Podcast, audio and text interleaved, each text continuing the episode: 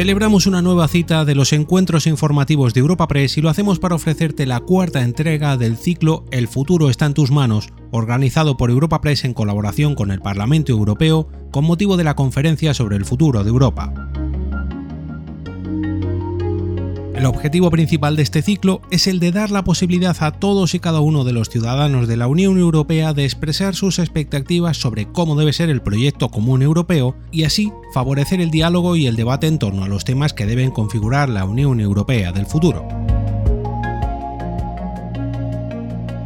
En esta ocasión, el encuentro celebrado en Bilbao llevó por título El futuro está en tus manos, Europa en transformación digital, y contó con la participación de la viceconsejera de Tecnología, Innovación y Transformación Digital, Estíbaliz Arnaez, el eurodiputado socialista y miembro de la Comisión Especial sobre Inteligencia Artificial en la Era Digital, Iván García del Blanco, y el presidente de la Asociación de Ciberseguridad de Euskadi, miembro de la Junta Directiva del Cluster Gaia y Accenture Iberia Cybersecurity Lead, Xavier Michelena. Las tecnologías digitales están cambiando la vida de las sociedades de todo el mundo desde la forma en la que nos comunicamos hasta la manera en la que trabajamos, y lo hacen a una velocidad que, en ocasiones, supone un obstáculo para determinados sectores de la población a la hora de adaptarse. A raíz de la pandemia por la COVID-19, el proceso de digitalización se aceleró a marchas forzadas, convirtiéndose en un elemento clave tanto para la recuperación económica como para la resiliencia de sectores como el sanitario y asistencial. La digitalización entendida como la herramienta potencial para ofrecer soluciones a muchos de los retos a los que se enfrentan Europa y los europeos en materia de creación de empleo, progreso educativo, aumento de la competitividad e innovación y lucha contra el cambio climático, centró el debate de este cuarto panel en el que los representantes de las tres instituciones comenzaron poniendo sobre la mesa las iniciativas que se están llevando a cabo sobre esta materia en las diferentes áreas. Así, en su intervención, la viceconsejera Estíbaliz Arnaez recordó que el País Vasco viene trabajando en los últimos años en un proceso de digitalización y en la puesta en marcha de una estrategia de transformación digital 2025 que, con una inversión de más de 1.400 millones de euros, está concebida y pensada para actuar de manera colectiva y con impacto en el conjunto de la sociedad. El objetivo de esta estrategia es añadir eh, valor para eh, aumentar digamos, la competitividad del país y eh, siempre teniendo en cuenta eh, la reducción de la brecha eh, económica y social, haciendo la digitalización de la digitalización un activo de cohesión social y territorial. Estíbaliz Arnaez explicó que la estrategia para la transformación digital de Euskadi 2025 pretende ser muy operativa y está pensada para la implementación y no para que se quede en el cajón. Em, esta, estrategia eh, bueno, eh, pretende ser una estrategia eh, muy operativa, pretende ser una estrategia, no una estrategia que, se quede luego en el cajón, sino que sea una estrategia de implementación. Y bueno, define tres, tres dimensiones que son, por una parte, las palancas tecnológicas, diferentes palancas tecnológicas que vamos a poner o que se están poniendo ya en marcha define eh, los habilitadores de apoyo, que son aquellas herramientas que nos permiten hacerlo de una manera más eh, fácil y más efectiva, y luego los campos de aplicación, que pueden ser tanto en lo público como en, como en lo privado. Por último, la viceconsejera concluyó su primera intervención poniendo de manifiesto la capacidad del País Vasco en todo este proceso. En mi opinión, eh, Euskadi está preparada para afrontar esta transformación digital eh, el ámbito empresarial eh, en su gran mayoría está preparado para afrontar esta transformación digital y nosotros como Administración Pública lo que nos toca es impulsar el que esto se produzca y ayudar a este tejido empresarial a que esta transición se produzca. Por su parte, el eurodiputado socialista y miembro de la Comisión Especial sobre Inteligencia Artificial en la Era Digital, Iván García del Blanco, intervino para explicar las tres principales líneas de actuación dentro del marco de la digitalización en Europa que tienen que ver con las infraestructuras, el desarrollo digital de los ciudadanos y con un marco regulatorio pionero. Hay eh, tres líneas principales de actuación en lo que tiene que ver con la digitalización, con el marco de digitalización en Europa. En primer lugar, eh, infraestructuras, en segundo lugar, ilustración digital de los ciudadanos y en tercer lugar la realización de un marco regulatorio pionero a nivel global. Estamos planteando eh, nuevas reglas para regular el, mundo digital en las instituciones europeas, en el Parlamento Europeo llevamos un tiempo frenético en, en ese sentido, hasta con esa comisión ese comité especial sobre inteligencia artificial al que nos hemos referido. Se trata de eh, hacer normativas que marquen unas reglas que, de juego que sean iguales para todos los actores que operen dentro de la Unión Europea, sean o no europeos, es decir, nuestra vocación es universal en ese sentido, y por lo tanto que aseguren que todos los desarrollos tecnológicos se hagan conforme a los principios y valores europeos. Me ha llamado mucho la atención. García añadió también que en el ámbito europeo se trabaja en una regulación sobre inteligencia artificial que no es una herramienta mágica, pero es muy poderosa, y en este sentido ha aludido a los beneficios y oportunidades, pero también a los riesgos. Cuando hablamos de inteligencia artificial, hablamos al final de eh, beneficios de oportunidades como probablemente no hayamos eh, tenido eh, hasta este momento en cuanto a, esa posibilidad, pero también estamos hablando de riesgos consustanciales a una herramienta tan transformadora como es la inteligencia artificial, sin olvidar que no estamos hablando de magia, porque a veces parece que con la inteligencia artificial somos capaces de hacer prácticamente todo. Eh, no es una herramienta mágica, pero es una herramienta eh, muy poderosa. Pero se van a producir cambios muy sustanciales en nuestras sociedades, eh, en el mercado laboral, en la relación con los poderes públicos, en las relaciones personales y nuestra propia vida doméstica, en cómo nos relacionamos. Y por eso, precisamente, para Europa y para el Parlamento Europeo es tan importante impulsar la potencialidad que estas tecnologías tienen para el bienestar y la competitividad de Europa, eh, como por otra parte, como decía también, para regular los riesgos inherentes o prever las consecuencias. Y hemos acordado dotarnos de un umbral ético que respete derechos y libertades fundamentales y que ponga a las personas en el centro. La tecnología tiene que estar al final al servicio de los ciudadanos y la normativa que se propone es para proteger eh, a esos ciudadanos de los riesgos a través de criterios estrictos de seguridad y ciberseguridad, transparencia y supervisión humana de las decisiones tomadas por los, por los algoritmos eh, que son entre eh, otros algunos de sus requisitos. Además, debemos establecer un sistema de control que asegure su cumplimiento en toda la Unión, sin quebrar el mercado único, que eso es una cuestión importante si hablamos de la creación de la necesaria masa crítica para competir a nivel global, y para mejorar nuestra ventaja competitiva en esta tecnología, eh, facilitando también esa seguridad, esos, esas precauciones especiales como un valor, valor añadido de confianza en la inteligencia artificial europea y en quién opera con la inteligencia artificial europea. Por otro lado, el presidente de Cibasque y miembro de la junta directiva del clúster Gaia, Xavier Michelena, apuntó que en la digitalización, entendida como una transformación profunda, la palabra clave es la confianza, y para ello el mundo digital debe ser seguro. Tenemos que innovar conjuntamente mientras vamos compitiendo en un mercado y tenemos que transformar, pero transformar la educación, formar a los formadores. Esto no es simplemente dar un manual de cómo se puede mover pues, desde el mundo físico a una pizarra digital, pues un concepto formativo. Nos tenemos que formar de una forma diferente. Entonces, esto es profundo, es una transformación realmente profunda. ¿no? Y para mí, la palabra clave es confianza. Desde hace unos 10 años venimos hablando de Industria 4.0, Industria X en nuestro caso, venimos hablando de ese mundo digital y en los últimos tiempos se dice, pero tiene que ser seguro. Es decir, si, os doy pues, algún dato estadístico, el coste de la ciberinseguridad, o lo que han ganado los malos si queréis, durante el año 21 fue de 6 trillones de dólares. Cinco veces el PIB de España. ¿eh? Cinco veces el PIB de España, pero se espera que en el año 25 sea de 11 trillones. Y eso no es un elemento productivo, eso es lo que dejamos de ganar nosotros, pues porque hay gente que tiene la capacidad de llegar a nuestras infraestructuras, a nuestros elementos y a nuestras cuentas. Habéis hablado pues, de otros elementos. Por todo ello, Michelena puso de manifiesto la necesidad de construir redes seguras y destacó el trabajo pionero de Europa en el ámbito de la seguridad digital. Tenemos que construir las redes seguras. Yo creo que Europa en esto ha sido realmente, entre comillas, pionera en acelerar los procesos. Desde el año 16 se creó European Cyber Security Organization, que es eh, eh, una, vamos a decir, colaboración público-privada para construir la autonomía en la seguridad digital, para construir la autonomía en las redes digitales. Y en paralelo, estamos hablando de que existe pues, una ley de protección de datos común que responsabiliza a la alta dirección, que es otro de los cambios, la concienciación. Tenemos que crear una cultura digital, una cultura de confianza. Si no somos capaces de que las administraciones, la alta dirección, la familia entienda que el buen uso de la tecnología es la clave de la competitividad del futuro,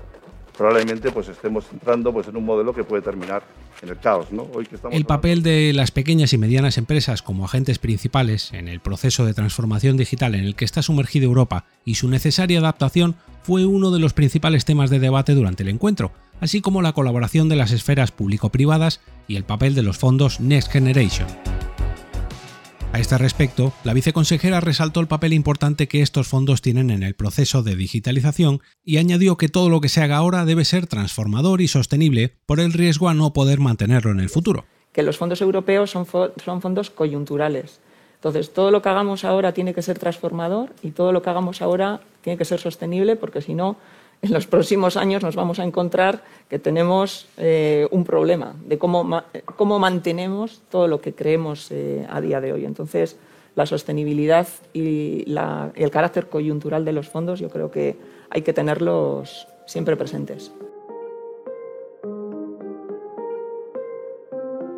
Iván García del Blanco explicó que esta colaboración público-privada para impulsar el proceso de digitalización en las pymes ya se está haciendo y que los fondos Next Generation son, de hecho, una herramienta hecha para ello y que hay que confiar en que existe una voluntad política de que el reparto de los mismos salga adelante.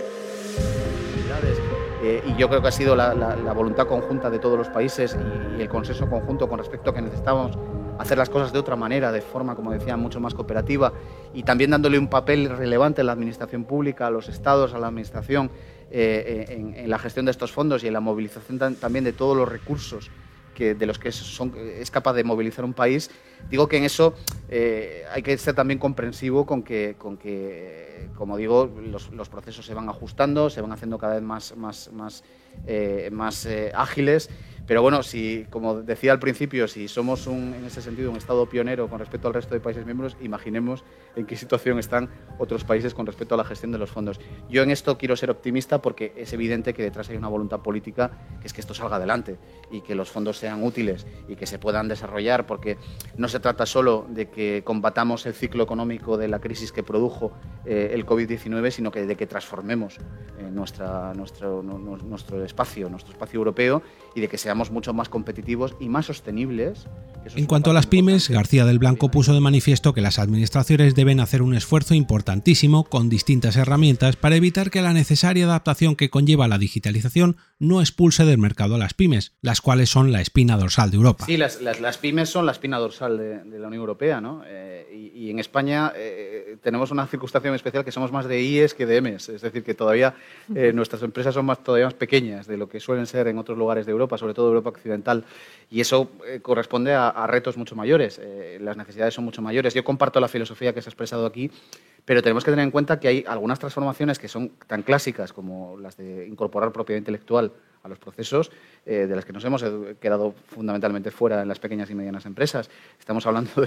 de, conceptos como la autoría, eh, que, proviene de un convenio eh, que se firmó en Berna a finales del siglo XIX, es decir, y, todavía no hemos sido capaces de dar ese salto, mientras que las grandes empresas saben muy bien que incrementan su productividad, que incrementan además la propia remuneración de sus propios trabajadores gracias a la incorporación de la inteligencia, perdón, de la inteligencia artificial también, voy a hablar ahora de eso, de la propiedad intelectual. Eh, estamos hablando eh, de que un porcentaje muy pequeño de, pymes en España utilizan la propiedad intelectual y ahí también hay que hacer un esfuerzo. Y en cuanto a la inteligencia artificial, efectivamente, eh, la inteligencia artificial, la digitalización presuponen un montón de posibilidades y hay que intentar aprovecharlas, pero también de riesgos, porque puede ser que esa necesidad especial de adaptación, de actualización constante, acabe expulsando a muchas de esas pequeñas y medianas empresas y acabe generando que la partida con las grandes sea cada vez más difícil de jugar. Y en ese sentido comparto completamente lo que ha dicho Xavier. Creo que las administraciones públicas tenemos que hacer un esfuerzo importantísimo por proveer de herramientas y de eh, facilidades a las pymes para esa incorporación. Y pongo un ejemplo. Eh, con respecto a la inteligencia artificial, porque además estoy en pleno debate con respecto a esas cuestiones. Hace muy, muy pocas horas presenté enmiendas, hasta 169 enmiendas al, proyecto de ley de, inteligencia artificial que ha presentado la Comisión Europea para, la, para que se cree una agencia europea de inteligencia artificial o de inteligencia artificial y otras muchas cosas. Ya existe una de ciberseguridad, pero quizá tengamos que juntar eh, conceptos como los datos, eh, y la inteligencia artificial en una gran agencia que permita que no rebajemos ni un ápice las obligaciones que tienen que tener los operadores que utilizan inteligencia artificial, porque estamos hablando de proteger nuestros derechos, antes hablaba de eso, como ciudadanos y como ciudadanas, pero que al mismo tiempo no sea una carga tan elevada para las pequeñas y medianas empresas el cumplir con todos esos requisitos que en la práctica haga que la partida sea imposible de competir con las grandes empresas. Entonces, para eso necesitamos agencias que creen eh, esa red, esa red tupida, esa malla de protección y de asistencia a esas pequeñas y medianas empresas, que creen protocolos que sean sencillos para, poder operar eh, y que en ese sentido eh, se equilibre un poco esa partida con las grandes, entre las grandes y las pequeñas. Michelena, por su parte, hizo hincapié en la necesidad de centrar el foco de estos fondos en proyectos tractores de pequeñas y medianas empresas que ya se están ejecutando, de tal forma que actúen como acelerador de este proceso. Estoy seguro que la Administración está bloqueada con todo lo que hemos ido aportando desde el ámbito colaborativo público-privado pues a la hora de presentar proyectos. Yo creo que aquí también hay que hacer una mención. Existen proyectos que están en marcha en los cuales los fondos europeos son un acelerador. ¿eh? Otro de, los elementos que debemos cambiar es, como hay dinero, voy a pensar qué hago. Yo creo que eso es ir tarde siempre dentro de lo que tiene que ser pues, un modelo competitivo. Es decir, seleccionemos aquellos proyectos que se están ejecutando, aquellos que tienen pues, una definición de futuro, que van a poder afectar de forma positiva al empleo, a la economía, a la estabilidad, y aceleremos los proyectos independientemente de si hay una cabeza grande o no. O sea, creo que es otro de, de los elementos a cambiar. Es decir, no podemos vivir siempre de 10 empresas, de 20 empresas, de 50 empresas. Es decir, somos 97% de lo que es eh, pues el entorno, digamos, competitivo es pyme. En Europa es el 98%. Entonces, Europa necesita de las pymes, las pymes necesitan de Europa y realmente yo creo que la gestión de lo que tienen que ser los fondos la vamos a tener que simplificar, vamos a tener que acelerar y vamos a tener que obtener un rédito. El presidente de Cibasque además subrayó el desconocimiento en torno a la oportunidad que les puede suponer la inteligencia artificial a las pymes y manifestó su opinión sobre cómo ayudarlas construyendo autopistas. A las pymes hay que ayudarles. Yo cuando, cuando hablamos muchas veces en nuestro sector de la transformación digital, estamos hablando, ejemplo, con lo que es el IBEX 35 o con la administración, la conversación es fluida, es decir, existe un conocimiento del negocio, existe un elemento. Cuando estamos hablando con las pymes, les tenemos que poner la autopista, es decir, no podemos obligarles a que creen su propia autopista, que se conecte con el resto, sino que en este mundo de las infraestructuras, en este mundo de las comunicaciones, de lo que tiene que ser pues, un entorno de confianza, hay que generar plataformas donde ellos puedan ejecutar directamente su negocio. Los ciudadanos, como eje central a tener en cuenta en el proceso de transformación digital, fueron otro de los grandes temas de debate durante la mesa redonda. A este respecto, la viceconsejera puso en relieve la importancia del papel de las administraciones para acompañar a los ciudadanos en este cambio cultural que va a suponer para determinados sectores de la sociedad y habló de tener en cuenta el elemento ético, asegurando que esta transformación digital no se puede hacer de cualquier manera. yo creo que los ciudadanos, las ciudadanas eh, tienen que ser conscientes también de que de, que esto es, eh, una necesidad. Eh, y sí que es verdad que hay diferentes elementos que comentaba Iván, diferentes elementos que hay que tener en cuenta. Por una parte es un cambio cultural para mucha gente, no tanto igual para los más jóvenes o las más jóvenes, pero sí para, gente de nuestra edad y, más mayores, que, claro, esto no puede ser de hoy para mañana, sino que tiene que llevar un proceso y ahí yo creo que las administraciones tenemos que acompañar. Eh, tiene también un, elemento que es ético, eh, que también es muy importante cuando hablamos de inteligencia artificial y hablamos de datos, utilización de datos, tenemos que tener en cuenta que no se puede hacer de cualquier manera, hay que hacerlo siempre teniendo en cuenta eh, la ética y también de hacerlo de una forma cibersegura. Por otro lado, Xavier Michelena manifestó la necesidad de una educación digital y la simplificación del uso de la tecnología para evitar la brecha digital. Creo que a los ciudadanos tenemos que ayudarles todos los días, es decir, tenemos que comunicar todos los días con ejemplos. ¿eh? Esto es muy complejo, entonces yo siempre pues intento decir educación vial. Nuestros menores siempre reciben eh, esa educación vial. Y quienes les educan, pues suele ser eh, la policía, suele ser los municipales, es decir, gente que está trabajando directamente en ello y que intenta expresarle los riesgos que tienen pues, en su vida física. Educación vial pues, en el ámbito digital. En la misma línea se manifestó el eurodiputado al hablar de la implementación de planes de ilustración digital de cara a no dejar a nadie atrás. No se trata, como digo, solo de adquirir esas herramientas de uso, sino de comprender en sentido profundo eh, qué, es lo, es lo que comporta. Y adquirir, por supuesto, también capacidad en, en, cuanto a este debate, una capacidad eh, pública, que tengamos una visión crítica de la información y también de los servicios que recibimos a través de medios digitales. Por eso es importante eh, promover eh, programas inclusivos que sirvan para cerrar esas brechas digitales, para que nadie se quede atrás, como decían algunos de los que estaban en el vídeo. En conclusión, los participantes en este encuentro afrontaron el reto de la transformación digital como un desafío en el que tener en cuenta la brecha económica y social y para el que es necesario abordarlo como un activo de cohesión social y territorial, poniendo el foco en hacer accesible la tecnología a la sociedad mediante la educación y la confianza. Si quieres compartir tus ideas sobre el futuro de la Unión Europea en lo que se refiere a la transformación digital o a otros temas, puedes hacerlo en la plataforma de la COFOE a través del enlace que encontrarás en las notas de este episodio.